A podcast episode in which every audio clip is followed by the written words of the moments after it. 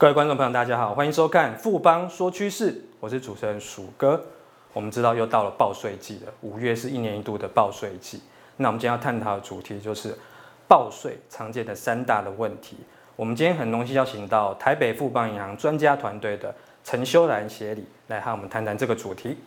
协理好，鼠哥，各位观众朋友，大家好。因为我们今天的主题其实就是报税会有三大的误区，那这三个误区其实是几乎所有人在报税的时候都会遇到，那是哪三个呢？第一个我们要来看到的是说抚养的问题啊，很多人在报税上就第一个问到说，哎，我这个可不可以抚养？那我就报上去看看可不可以？那结果哎，报上去如果不可以的话，之后又被剔掉，就会所谓的补税这样的一个情况哈。好，那第二个我们要提到的就是我们这边的漏报所得这个议题啊，所得来源是国税局来的，为什么还会有少呢？好，这也是第二个常见的一个常见的地雷。好，那第三个就是扣除额哈，我们在知道说我们除了免税。额是固定的，我们会有一些增加一些扣除，希望让税可以少一点。可这扣除呢，我们的认知上如果跟税局规定的规定是不一样的话，那报出去的难免会被剔除，那也就会接到补税单。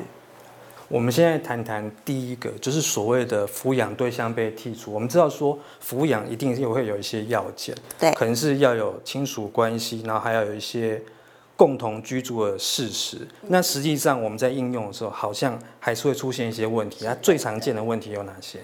我们用对象来区分哈，就我们把抚养的对象来区分成四类，大家来看规定是不一样的。第一个规定呢是针对。抚养子女啊，那子女的规定到底是什么情况下，子女我还可以继续抚养他？我们就以现在啊目前的成年是二十岁来看呢，二十岁以上跟以下的规定是不一样的。二十岁以上呢，原则上他要单独申报，好，那除非他在学，我可以继续抚养。好，那二十岁以下呢，好，原则上就要抚养，除非他已婚。好，所以我们用二十岁来拉这个这个界限啊，就可以清楚说二十岁以上跟以下呢的规定是不一样的。好，那我们来接下来看到父母，好，父母呢的规定就是是看他的年龄啊，以及他的这个收入状况啊。我们来看到父母六十岁以上呢是可以被抚养的，好，那六十岁以下呢必须要无谋生能力。那所谓无谋生能力呢，我们今在一百零九年的这个有。调高了这基本生活费啊，那是十八万两千块。如果父母的父亲或母亲的年度所得低于十八万两千块啊，那这时候呢，他就被认定在税法上的诶谋生能力不太够哈。那第三个情况是我们要提到的，就是。抚养兄弟姐妹啊，很多这个新鲜人刚工作的时候，那有点收入，可能父母退休了，那这时候想说，我的弟弟妹妹还在读书，我是不是可以抚养他哈？那这个情况下，一样要分为，就是这个看他是否在学二十岁这样的条件，跟子女是差不多的哈。那第四个情况是比较多争议产生的地方，也就是抚养。这些以上这些亲属以外的对象，那怎么来看他这个抚养其他亲属呢？可不可以作为猎豹呢？好，我们来看一下，第一个条件呢，必须是，呃，我们有所谓的抚养义务啊。什么叫做抚养义务啊？我们对于我们的亲属啊，或兄弟姐妹哦，或我们的所谓的。一户的这个户的概念呢，是有所谓的相互抚养的义务啊。所以举举例来讲，例如说抚养兄弟姐妹啊，那抚养我的这个我的户籍上的户长，抚养这个这个里头的这个这个成员呢，都是属于有相互抚养的义务啊。啊，那可是这里头国税局当然会再看了哈。例如说，诶，阿姨她有自己的小孩，不不养他，为什么会轮到我来养哈？那或者是说。我们的有时候这个这个一些状况就是说，我甚至无法举证我的抚养事实，所以呢，在在这情况下，国税局会去看说，你有没有抚养，你有抚养义务，你到底事实上有没有真的客观上认定？所以那怎么客观上认定？第二个来看的就是户籍到底有没有设在一起。如果呃事实上的这个居住地无法掌握，那户籍至少要设在一起啊。所以我们来看到就是。如果说我有抚养的关系，负了义务又有户籍的话，那基本上这样的机会高一点。那当然反面上就是有没有被推定说，事实上轮到你抚养嘛，还是应该是别人来做这件事情？哈，好，那我们再来看到，那其他的就会回到我们的这这个地方，就是受抚养者他的年龄来看，如果是二十岁以上，我们就回到刚刚提到的这个子女的年龄啊，一样概念，二十岁以上呢，他应该是要单独申报的，你也不能抚养他，除非他在学。那在学又符合刚才前上的认定的话，就。机会被认定是抚养的对象。这边我可以再补充一下啊，实务上我看到的一些状况，就是呃，例如说抚养阿姨，只要阿姨她的就是她的小孩啊，或她的自己的经济状况没有这么好，那这时候我去，我们又同户籍，我去抚养他，我的机会就会比较高一点哈。那同同样的情况是，我们有抚养的顺位嘛哈？我抚养我的祖父母啊，那如果如果我的父母应该要抚养他，或者我的舅舅应该要抚养我的祖父母哈，但是他们如果状况不太好。我来抚养，我又同户籍，这个机会就高一点。可是除此之外呢，如果被国税局认定的这个情况，他找到一些资料去认定说，你们事实上就没有同住啊，那或者是他们其他是有能力的，那这个情况下，有时候在认定上就会有一些模糊空间，可能会有会听过，就是别人可以，为什么你不行？或者我去年年度可以，今年不行哈，那这个里头就回到很多的主观认定。那接下来我们要常见的第二个问题，其实就是所谓的。所得的漏报，那我们会一定会觉得更奇怪，因为我们的资料是从国税局那边下载出来的，我的资料国税局应该都查得到，为什么还会有所得漏报的状况呢？嗯，我们常见的所得漏报的一些情况，就是因为源头资料根本就没有。例如说租金，哈，租金呢，我们如果是租给一般自然人的话，啊，那他当然不会开凭单给我们，租给公司，公司就会开了，哈。所以这个这个。源头如果他没有开单，国税局没有上传，他也我们也不会收到这相关的资料。那第二个常见的漏报就是。我们如果有出售属于旧制的房产，哈，我们在讲现在有房地合一，那旧制下房产的出售，房屋的交易所得是报到综合所得税的。那这里头当然有所谓的过户会有资料，可是，在税局下载的时候，它并不会帮我们的所得算好，所以呢，即便我去下载了，哎，还是少了这一块，哈。好，那我们接下来还要提到很多的情况啊，例如说，我们可能会有出售高尔夫球证，哈，或者是出售一些有限公司的出资额，哈。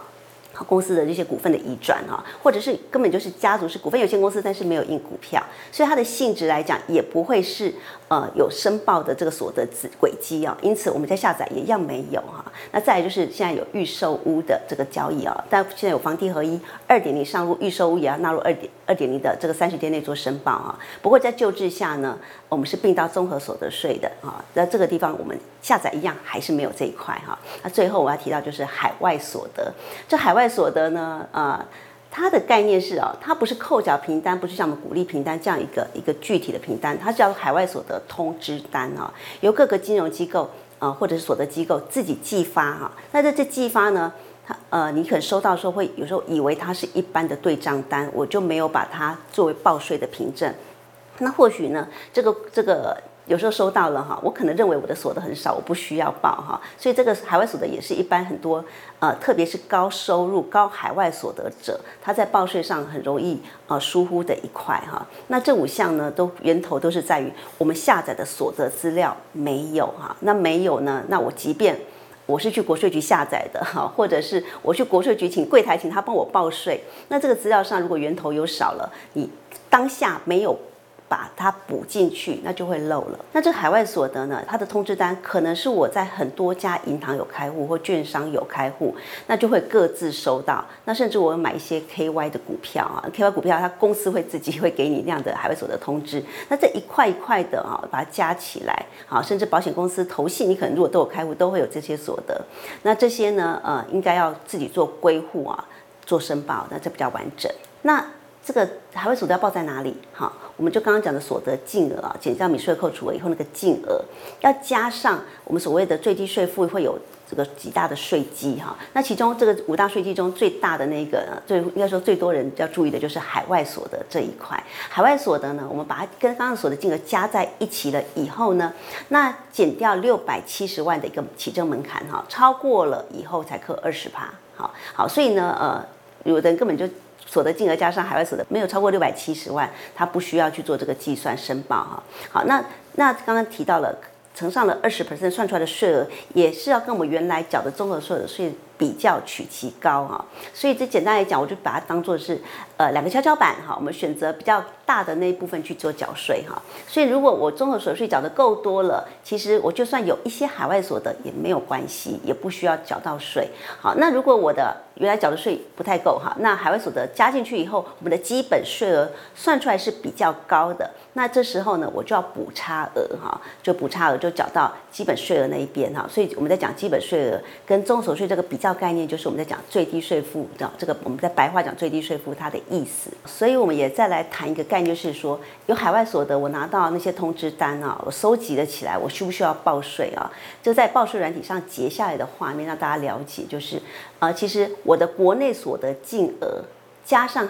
刚刚讲的海外所得这五大税金啊，如果加起来是不到六百七十万，等于说减到六百七十万就等于零了，零去乘二十趴就没有意义了嘛，哈。所以呢，如果这加起来是不到六百七十万的，那这时候呢，在在这个报税软体上都有做提醒，是可以不用做申报的。我们接下来是要来谈第三大类的部分，就是所谓的列举扣除，这个部分也非常复杂，因为我们知道说很多东西都可以拿来做列举的扣除。不管是保险费啊，或是其他的某些花费，可能我们只要有一些单据的话，可是这些东西还是要跟一个所谓的标准扣除额去比，说哪一个是比较有利嘛？当然，我们当我们报税人当那所以当然希望说我们可以扣除的越多是越好。那这部分的话，它的常见的误区会在哪边？嗯，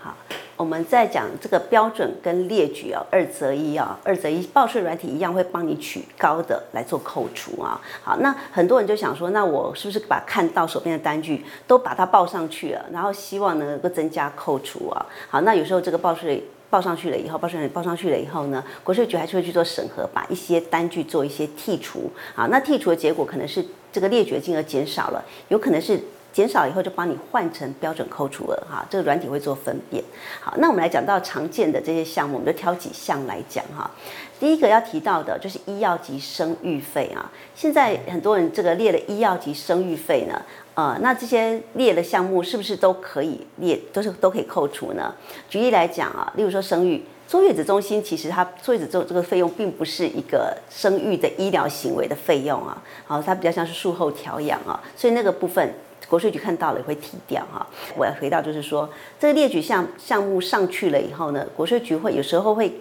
呃先补税。那你收到税单以后，再把这个相关的这个医疗行为的这个这个医疗医疗的必要的这样证明去做一个补充，有机会还是可以让你的列举是可以继续扣除的。但是如果拿不出来，这时候呢可能就会被剔掉补税了。好，这是有关于医。医疗哈跟生育费的部分，嗯，那其他的部分呢？好，其他部分好很多哦，例如说我们常常会看到的，有人问到的就是捐赠，好，那因为捐赠来讲，呃，它的范围可能很广啊，要列举扣除，它对方必须是要开给开给你那些单据啊，所以呢，呃，回到我们很多的捐赠行为啊，就会国税局会去看是这个这个捐赠是不是啊，对方。这个受赠单位是不是对你来讲是符合你可以列举的一个对象哈？好，那再来就是这个行为是有没有对价哈？什么叫做对价？我捐赠跟这个这个对价的当然是应该是两回事啊。例如说，呃，这个点光明灯哈，它就不算，因为它是有对价，它是有期望对方可能有给他带来平安哈，所以这个地方国税局一看到这些项目自动剔掉。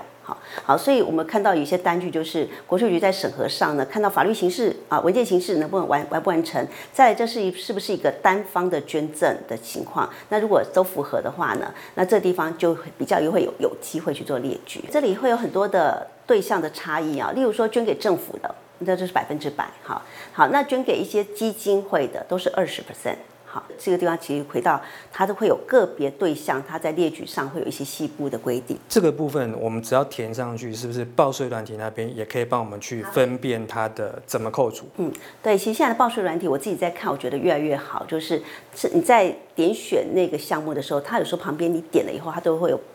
这个列举的条件、补充说明都会出来哈，所以你可以很快在报税软体上一边填资料，然后一边看它的补充说明，来判断一下，在这个项目中你可以啊要要减负的文件，或者是可以列举的空间。那当然回到后面的扣除的时候，它都会帮你做好计算。好，那其他像是你有提到。还有一个是保费这个问题的话，我觉得保费啊，其实一般人来讲都会有一个认知，就是我有缴保费，我可以把我的保险费都列上去。好，那这里头要特别提醒到，就是本人、配偶及受抚养的直系亲属，直系亲属就是自己的父母、祖父母或者自己的小孩哈。好，那这个直系亲属的保险费啊，我们每个人可以一年可以列。两万四的一个列举扣除额，哈，好，那健保费呢？哈，健保费呢，只要这个受抚养亲属可以，他都可以列的，哈。那我们要提到的就是，如果抚养的是兄弟姐妹这样的一个对象，啊，那他的这个部分的两万四就不能列了。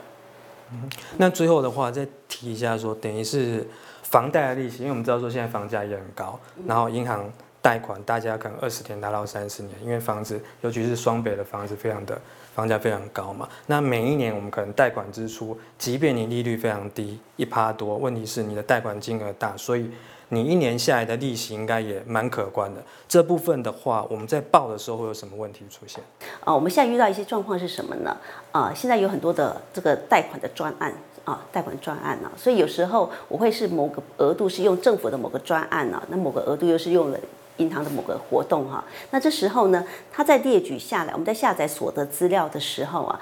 扣除也都一起下载下来了。那下载下来的时候，你会看到有好几笔哦，好多银行的贷款，或者是说同一家银行有好几笔啊。那这时候呢，你看到是不是都可以把它列起来？哈。好，我们这边就要把几个观念让大家知道哈。第一个呢，这里头呢只有一间房子而已啊，所以如果有是买两间房子来做打通，也只能列一间。好，好，那再来呢，我们要必须是原始买房子所做的借款才可以做列举扣除。如果是我买了以后，后来再去增贷，那是不行的。甚至很多人是呃，我可能要买。这个 A 要买 B 屋，我是拿 A 屋来担保的借款来买 B 屋，那这个贷款它就并不是买 B 屋的原始贷款哈，好，它是买旧的拿出来抵押，所以这国税局在看的时候，是它的意思就是，这必须要是购屋这个情况下，我拿这要买这间房子的贷款啊，那就很直接的对啊，贷款跟房屋必须要直接对上的，那这笔的这个房贷才有机会做列举扣除。那再来是一个金额哈，金额呢也是一个。我想也是一个蛮大的雷哈，就是我们在贷款利息，并不是全部利息支出都可以列举，是什么意思呢？因为我们一边有利息收入，一边有利息支出的话，哈，国税觉得说这个利息我们扣你税哈，这利息二十七万，除去投资特别扣除了没课税了哈，所以这假设原本利息五万没课税了，那这时候你的利息支出，他说要先把刚刚没课税的那部分先扣掉，剩下的才可以列举哈，所以它有个这个底的概念。那有时候我们是这样，因为我抚养父母，那父母刚好利息好多，好，那父母父母利息好多的时候，我可能一抚养了以后。我的可列举的金额就变得很少，这也是常常会遇到有人会遇到说，我的利息怎么你们就有发生，为什么不能列？哈，原来是被踢掉了哈。好，那不过回到报税软体都会帮大家算好了，所以我现在其实都会针对就是有很多朋友，他觉得他数得很简单啊，我都说很简单，其实你用报税软体，它还是可以帮你做很多的检核，让你你的这个所得啊不能列的。或者是说这个有额度的，他都帮你控得好好的，其实会减少很多的这个认知的误差。经过今天的节目呢，相信各位观众朋友对于报税常见的三大问题，应该都有更清楚的认识了。我们也谢谢台北富邦银行专家团队的陈秋兰协理，谢谢协理，谢谢鼠哥，谢谢。富邦说趋势，我是鼠哥，我们下次见。